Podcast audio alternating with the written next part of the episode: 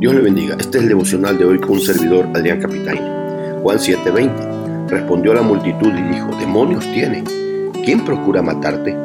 Hoy meditaremos en una de las peores blasfemias en contra de Cristo. La gente tuvo distintos tipos de dudas de Jesús y negaban que Él era el Mesías, que era profeta, que Él fuera el Hijo de Dios y Dios mismo. Pero de eso a atreverse a decir que tenía demonios por lo que estaba diciendo era otra cosa. Hoy veremos por qué dijeron eso. Primero, no cumplen la ley porque procuran matarme. Verso 19. ¿No os dio Moisés la ley y ninguno de vosotros cumple la ley? ¿Por qué procuráis matarme? Cristo empezó a enseñar en el templo de Jerusalén a la mitad de la fiesta de los tabernáculos, y los judíos sorprendidos se cuestionaban de dónde sabía Cristo, si según ellos no había estudiado, y después de hacerles ver que lo que él enseñaba era la doctrina de Dios y para su gloria, el Señor arremete contra ellos, dejándoles ver que a pesar que ellos se creen los dueños, amantes y defensores de la ley mosaica, en realidad no la cumplen, porque ellos andan armando un plan malévolo para matarlo. Y por eso se los dice por medio de esas preguntas retóricas que dentro de ellas ya tienen implícita la respuesta. O sea, si es verdad que Moisés les dio la ley, es verdad que no la cumplían porque igual era verdad que ellos lo querían matar. Segunda cosa, estás endemoniado por decir eso. Versículo 20.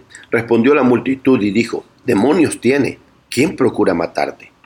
Esto es lógico entenderlo, pues hasta ese momento muchos de esa multitud no sabían lo que los religiosos judíos estaban planeando, que era matar a Cristo. Pero Cristo sí sabía que la mayoría de esa multitud en otra fiesta, unos seis meses después, le gritaría a Pilato, crucifícale, crucifícale.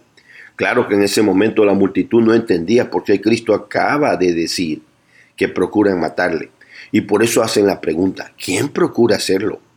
Pero en realidad es ese plan de ellos, que había empezado casi al inicio del ministerio de Cristo, seguiría creciendo al grado que después que Cristo resucitara a Lázaro, Caifás, uno de los sumos sacerdotes, junto con fariseos y todo el concilio de sacerdotes, se reunirían y tomarían acuerdo para matar a Jesús. Puedes leerlo en Juan 11, 46 al 53.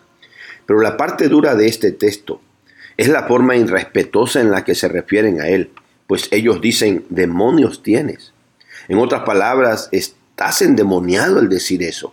Y esa sería la forma de seguir hablando de Jesús en otras ocasiones, demostrando que su odio iba en aumento y que en realidad, como dice Efesios 4, 26 y 27, los que estaban dándole lugar al diablo al estar enojados contra él eran ellos pues a Jesús le volvieron a decir que tenía demonios en Juan 8:48 y en Juan 10:20.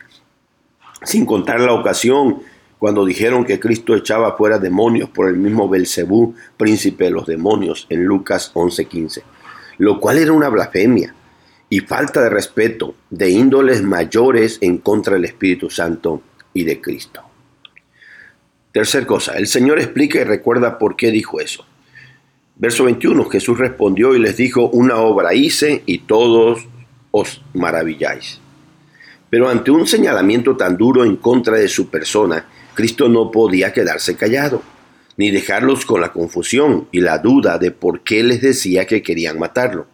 Así que les recuerda el suceso de donde todo había empezado, diciéndoles en otras palabras, yo hace un poco más de un año atrás hice una obra en un día sábado sanando al paralítico de Bethesda. Y ustedes se maravillaron, se escandalizaron y sorprendieron en aquella ocasión porque el mismo paralítico dio aviso a judíos que yo había sido el que lo había sanado en el día de reposo. Y por eso me empezaron a perseguir para matarme. Juan 5, 15 y 16 describe esa ocasión. Y en esa ocasión también les dije que mi Padre era Dios, haciéndome igual al Padre. Juan 5:18, lo cual les enfureció mucho más. Por cierto, ese milagro había sido ahí mismo en Jerusalén, en el estanque de Bethesda. Así que con esa aclaración Cristo les estaba diciendo, yo no tengo ningún demonio, ni soy ningún mentiroso. Si les digo que procuran matarme es porque es la verdad. Esa ha sido su intención y deseo desde aquella ocasión, y esto ha venido creciendo. Yo les conozco bien y a mí no me podían engañar. Ustedes son transgresores de esa misma ley que dicen guardar. Veamos las lecciones prácticas.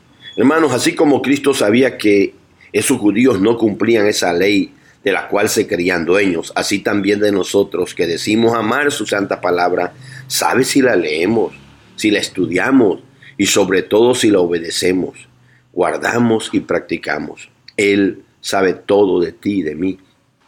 Esto es parecido a lo que Pablo dice en Romanos 2, 17 al 25 y tiene aplicación para nosotros.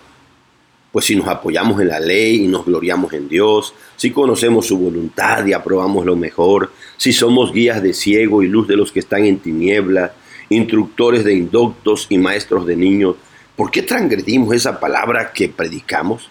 ¿Por qué hacemos lo que decimos que no se debe de hacer?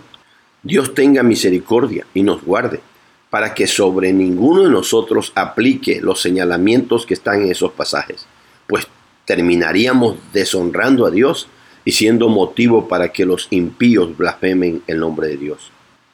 Cuando Cristo dice algo es porque es verdad, como en el caso de sus judíos, a los cuales les conocía las acciones, planes, intenciones del pasado, pero también conocía esa multitud que en unos meses después le estarían gritando a Pilato, crucifícale, crucifícale.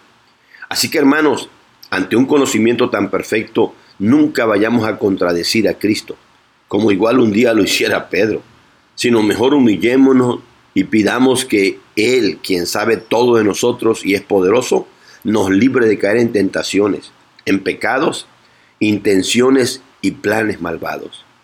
Cuidado con los vituperios y blasfemias contra Cristo y su Espíritu, pues pudiera ser que a veces nos llegara una duda o un periodo de confusión pero atreverse a decir una blasfemia de ese tipo son palabras mayores. Decir algo así casi sería evidencia que quien tiene el demonio es quien dice la blasfemia. O si no tiene el demonio dentro de él, por lo menos está dominado y engañado por el diablo. Y por eso dice la blasfemia. Así que nunca permitas que de tu boca salga una blasfemia de ese tipo. Porque igual eso daría evidencia de que no tienes al Espíritu Santo. Porque dice 1 Corintios 12:3 que nadie que habla por el Espíritu de Dios puede llamar anatema, maldito, a Jesús. Y nadie puede llamar a Jesús Señor, sino por el Espíritu Santo. Tengamos en cuenta que Cristo tiene en mente y recuerda perfectamente las obras que ha hecho y cuál ha sido nuestra reacción ante ella. Él sabe cómo actuamos y reaccionamos cuando vimos o fuimos testigos de algo que Él hizo.